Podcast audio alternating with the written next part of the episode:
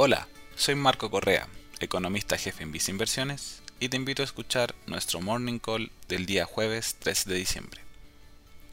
Los mercados internacionales están mostrando variaciones mixtas en la apertura de la jornada. Lo anterior se da en un contexto de noticias de avances importantes en las vacunas, donde ya se aprobó en el Reino Unido la distribución de la vacuna del laboratorio Pfizer y durante el mes se aprobarían otras en Estados Unidos y Europa.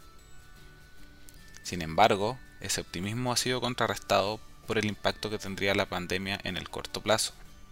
En particular, en Estados Unidos se observaron cifras récord de contagios y hospitalizaciones, y las autoridades sanitarias declararon que los próximos tres meses serán los más difíciles en la historia de la salud pública. Mientras tanto, en Europa se han extendido las restricciones sanitarias. Por otra parte, en el plano local, se publicaron cifras de actividad de octubre.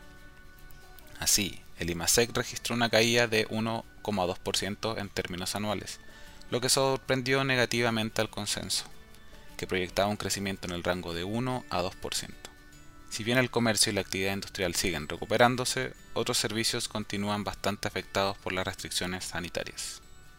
En Visa Inversiones estimamos que la incertidumbre asociada a la evolución de corto plazo de la pandemia podría producir una mayor volatilidad en los mercados. Dado lo anterior, te recomendamos mantener un portafolio diversificado que te permita sobrellevar de mejor manera dicha volatilidad, combinando diferentes activos de renta variable y de renta fija.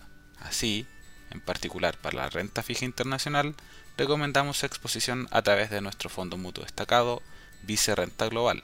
Mientras tanto, con respecto a la renta fija local, dicha preferencia y estrategia se encuentra reflejada en nuestro fondo mutuo destacado Vice Estrategia más conservadora.